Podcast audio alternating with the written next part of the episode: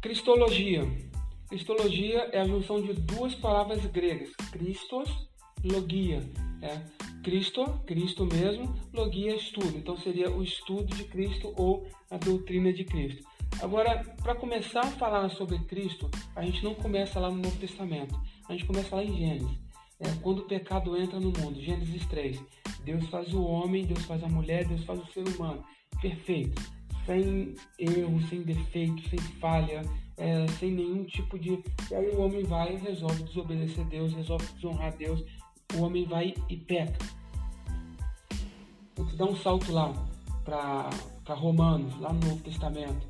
E a gente vai ouvir Paulo dizendo lá em Romanos 3, 23, que todos pecaram e destituídos estão da glória de Deus. Esse mesmo Paulo vai dizer que, é, que por causa do pecado era necessário um mediador entre Deus e os homens já que o pecado afastou Deus dos homens. Agora, voltando para Gênesis 3, em Gênesis 3,15, assim que, assim que o homem peca, né, Deus já tem a providência. E a providência de Deus para o pecado é Jesus. Jesus é a providência de Deus para o pecado do homem. É quando lá no, no versículo 15 vai dizer que da semente da mulher viria aquele que pisaria na cabeça da serpente. Isso daí é o que a teologia chama de proto-evangelho. Né? Seria o plano, seria Deus tendo um plano da salvação é, antes da fundação do mundo. Antes que o pecado entrasse, Deus já tem aí o, o plano da salvação. Gente, estamos falando de um Deus que ele é, é onisciente. A gente viu aí em teologia, o estudo de Deus, a gente viu que Deus ele é onisciente. Deus ele sabe todas as coisas. A gente viu que Deus é todo poderoso, que Deus pode todas as coisas. Então assim, na, na plena onisciência de Deus, é impossível a gente pensar que Deus ele pode ter sido pego de surpresa. Então foi lá, Deus fez lá o homem e de repente, e caramba, o homem pecou. Ó, agora vamos providenciar alguma coisa aqui. Ah, então, e aí resolve as pressas lá e vem Jesus, não sei o quê. Não, não é assim. Não é assim. Por exemplo, a gente já viu que é, a onisciência é um atributo incomunicável de Deus. É um atributo que só, só Deus tem. Ele não comunicou, ele não transmitiu esse atributo para mais ninguém. Então eu não sou onisciente. Eu não sei de todas as coisas. Mas se eu pegar o meu, o meu telefone, por exemplo, meu celular, subir num prédio de 10 andares, esticar, é, é, é ir para uma janela, esticar meu braço para o lado de fora e soltar o meu telefone, o que, que vai acontecer? Ele vai cair, né? E qual vai ser o resultado do impacto da queda quando chegar ao chão? Vai acontecer algum dano, vai quebrar, vai parar de funcionar, vai acontecer alguma coisa com ele, mas ele não vai voltar a funcionar em perfeito estado. Agora, se eu que não sou onisciente é, se eu resolver soltar o meu telefone ali, eu já tenho que, pelo menos, ter, ou eu sei consertar esse telefone, ou eu conheço alguém que saiba consertar esse telefone, porque esse telefone é precioso para mim. Aqui tem informações que eu, que eu não gostaria de perder. Então não basta eu comprar um outro telefone, eu preciso desse. Então, se eu resolver soltar, eu preciso já, então eu sei que se eu soltar ele vai quebrar, vai estragar, então eu vou levar ele para o meu amigo porque ele conserta. Quando Deus faz o homem, é a mesma coisa. Deus faz o homem bom, perfeito, sem nenhum tipo de erro, sem nenhum tipo de pecado. Mas agora o homem está na mão de Deus. O projeto homem, o projeto ser humano bom está na mão de Deus. Ele sabe que se ele soltar esse projeto, o homem vai, o homem vai cair. Agora, o soltar, quem decide é Deus. A partir do momento que Deus solta, o homem cai. Enquanto o homem está na mão de Deus, o homem não cai. Mas quando Deus resolve soltar o homem, então aí é, solta o homem. Pode tomar suas decisões. E aí o homem vai lá e toma decisões erradas. Isso daí o, o, o, o é, a teologia vai chamar de proto-evangelho. Deus já tinha um plano pré-estabelecido para o pecado do homem muito antes da sua própria criação, sabendo que um dia esse homem iria, iria cair. Então, é, a solução então para esse pecado do homem é Jesus. Então vamos conhecer, vamos saber quem é esse Jesus. Né? A gente, do mesmo modo, a gente começa pelos nomes. Né? Primeiro, por que Jesus chama Jesus? Né? São muitos nomes que se dão aí. A gente vai ver em Mateus capítulo, versículo, capítulo 1, versículo 20 e versículo 21. Enquanto ponderava essas coisas, eis que lhe apareceu um anjo, eis que lhe apareceu em sonho um anjo do Senhor, dizendo: José, filho de Davi, não temas receber Maria, tua mulher, porque o que nela está gerado é do Espírito Santo. Ela dará à luz a um filho e lhe porás o nome Jesus, porque ele salvará o seu povo dos pecados deles. Então a gente vê que esse nome, Jesus, é o nome humano, é o, é o nome humano dele, é o nome humano desse Deus, Jesus. Ele foi dado pelo anjo e significa que esse Jesus é, e significa que ele salvaria o povo do, dos pecados. O outro nome de Jesus é Cristo, né? que em grego é Christos, que em hebraico é Massia, Machia, é, em árabe, El Messir, né? e, ou é, para a gente aqui, Messias, né? que significa o ungido. Né? Então, Cristo significa ungido, né? o prometido de Deus, ungido, aquele que, que, que viria. O apóstolo, o apóstolo Pedro, lá em, em Mateus 16, vai chegar para Jesus e Jesus pergunta para Pedro: e, e, o, que, que, o que, que você diz que eu sou? Quem eu sou? Né? Jesus querendo saber. Pedro olha para Jesus e fala assim: Tu és o Cristo. É, tu és Tu és o Filho de Deus vivo. Tu és. É, tu és o Filho de Deus vivo. Tu és o Cristo. Né? Isso aí é o que é o que Pedro fala para ele. É, em Mateus 21 a gente vai ver referências a Jesus, pessoas chamando Jesus de Senhor. Né? Aquela mesma palavra no original lá, Kyrios, né? que se referia a ao imperador de Roma, aquele que tem poder, aquele que tem poder sobre as outras, sobre as outras pessoas. Então Jesus, ele no Novo Testamento, ele é chamado de filho de Davi, ele é chamado de filho do homem, ele é chamado de filho de Deus, mas tem um nome que é muito importante, né? que talvez resuma aí é muito de quem é esse Jesus. É o Emanuel, que está aqui em Mateus capítulo 1, no mesmo capítulo, capítulo 1, versículo 23.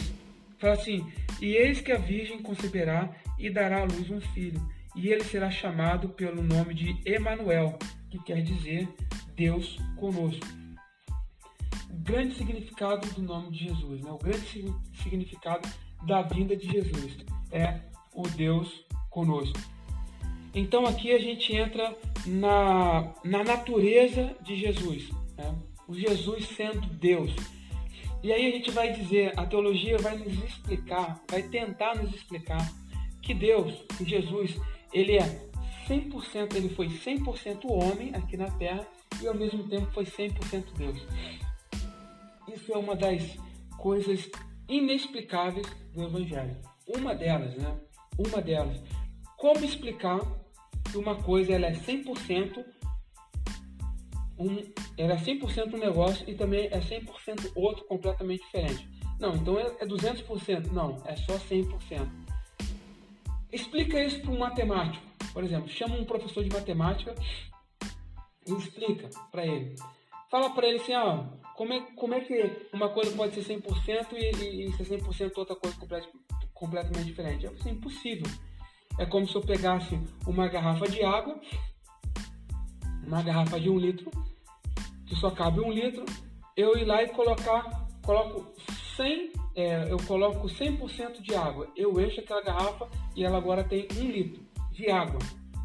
E agora eu venho com um litro de suco de laranja e falo assim, eu vou colocar esse um litro de suco de laranja dentro desse um litro que já tem um litro de água. dentro dessa garrafa que já tem um litro de água. Assim, cara, é impossível, porque ali já está tomada de água. Não, mas é possível, vou colocar aqui. E aí a, a, a gente vai dizer que não dá, porque a garrafa só tem um litro e já está completa, já tem 100% ali completa.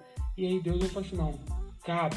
E aí, coisas que na nossa cabeça não dá. Deus, ele é transcendente. Tem coisas na nossa, na nossa, no cristianismo, tem coisas que ou a gente acredita, ou a gente tenta acreditar, é, e a gente vai ter fé naquilo, porque se a gente começar a pensar e, e começar a tentar raciocinar muito, assim, amigão, não dá. Aí você vai chamar um, por exemplo, um matemático e você, como é que, como é que pode? Eu, é, você não sabe como é, 100% de uma coisa pode ser 100% outra também? Não, não sabe. Então vem cá que eu te explico, né? porque o Evangelho vai nos explicar que esse Jesus, ele é 100% homem e 100% Deus.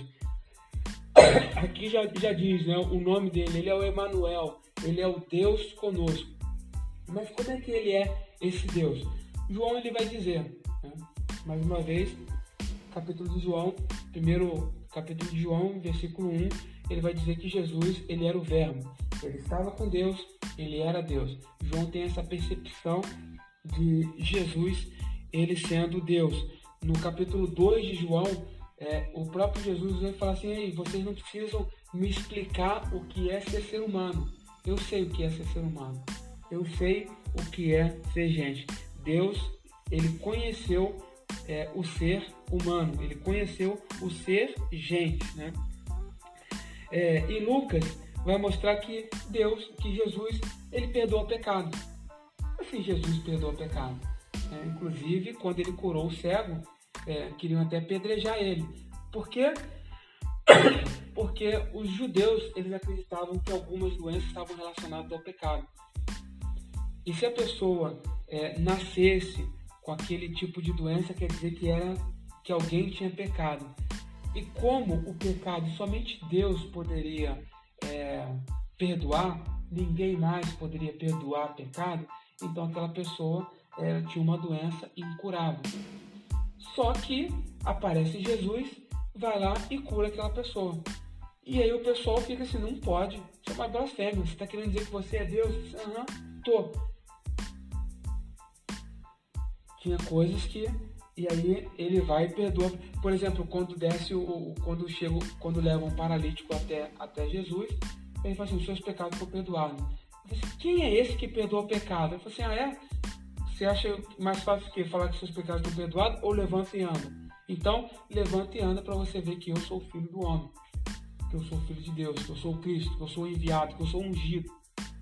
Então, ele vai e cura a pessoa. Então, Jesus, ele tem esse, é, é, é, esse poder de perdoar pecado. Ele vem e se mostra como sendo esse Deus. Em João capítulo 11, lá na morte de Lázaro, ele chega lá, vê aquela situação toda. Lázaro já está no sepulcro, já tem quatro dias, e Lázaro vai lá, e Jesus vai lá, pede para retirar a pedra, e ele vai e fala assim: Lázaro, vem. E Lázaro ressuscita. o que, que Jesus está dizendo ali? eu, eu, tenho, eu tenho autoridade sobre a vida e sobre a morte. Eu sou Deus. Não só a morte de Lázaro, mas a sua própria morte. Né? Lá em João, lá em Mateus 28, fala aí sobre a morte de Jesus. Ele, ele morre, mas ele ressuscita. E ele está dizendo assim: a autoridade sobre a vida, sobre a morte, eu sou Deus. Eu tenho essa autoridade. Jesus se apresentando. É, é, o apóstolo Paulo, em Colossenses capítulo 1, versículo 15, vai dizer que esse Jesus, ele é a imagem do Deus invisível. É interessante porque é, em Hebreus vai falar que é, Jesus ele é o resplendor da glória de Deus, a expressão desse ser, é, a expressão do ser de Deus. A gente já viu aí na, é, é, anteriormente Jesus ele afirmando que ele é Deus, mas aqui eu, eu repito aqui, João capítulo 10, versículo 30, Jesus vai dizer que é, ele e o Pai são um. em João, capítulo 8, versículo 58, ele vai falar que antes que Abraão existisse, eu sou, usando a expressão eu sou, que era usado somente a Deus, e ele está falando que ele é esse eu sou.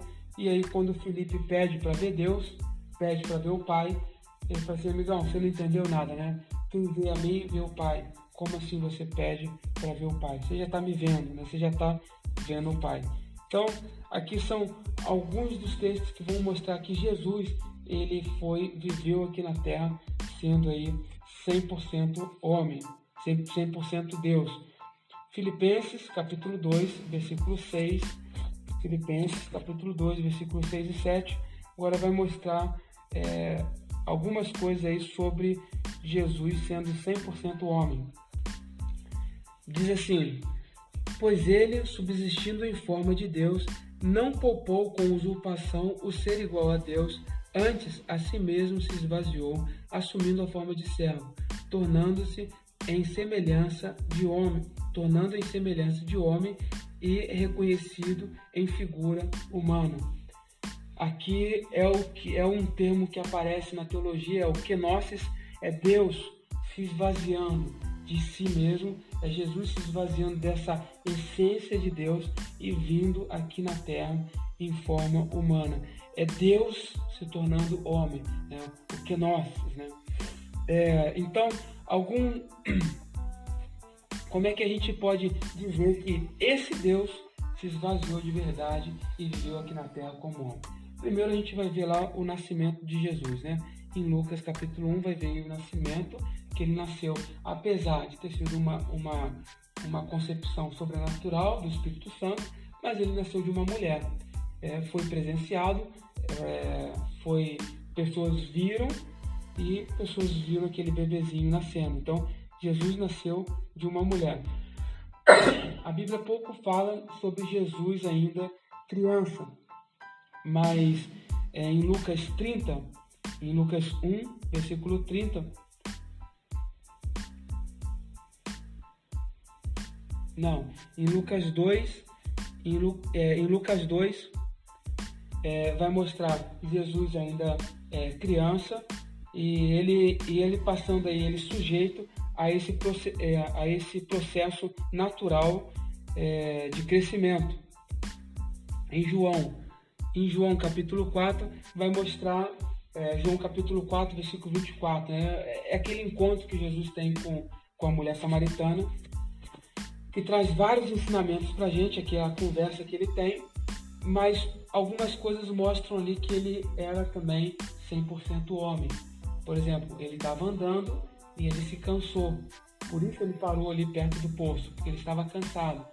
E aí ele pede para os seus discípulos irem até a cidade trazer alguma coisa para ele comer, porque ele estava com fome.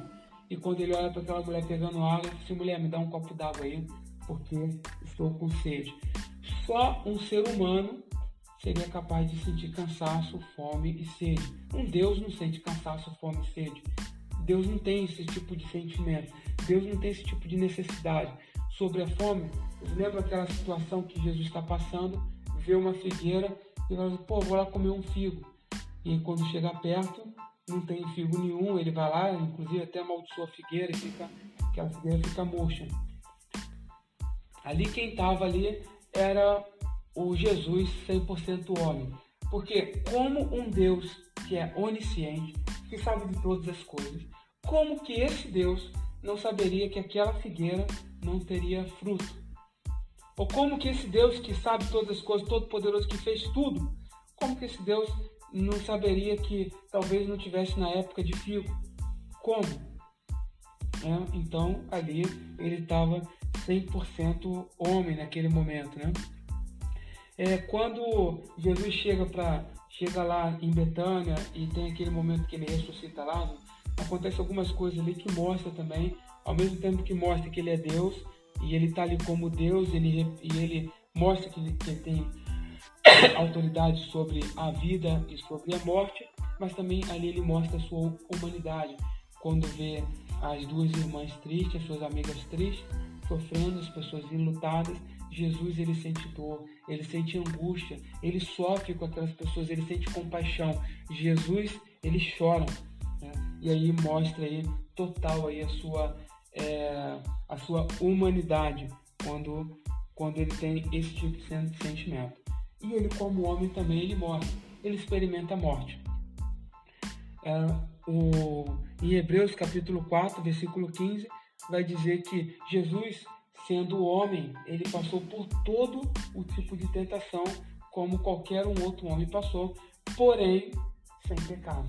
Então entra aí a questão da impecabilidade de Jesus. Por isso ele é o Cordeiro Santo, por isso ele é o Cordeiro Imaculado, por isso ele é o Cordeiro sem mancha, porque ele conseguiu viver aqui na terra sendo homem, sendo 100% homem e não pecado. Obras de Cristo. Obras de Cristo. São duas obras, né? É a humilhação e a exaltação. Qual é a humilhação de Cristo? Qual é a obra da humilhação de Cristo? Bom, primeiro, ele, a encarnação dele. Imagina, a gente está falando de um Deus transcendente, um Deus todo-poderoso, um Deus imenso, um Deus é, é, infinito. É, a gente está falando desse Deus, ele se limita a um corpo humano. Ele se limita a estar aqui.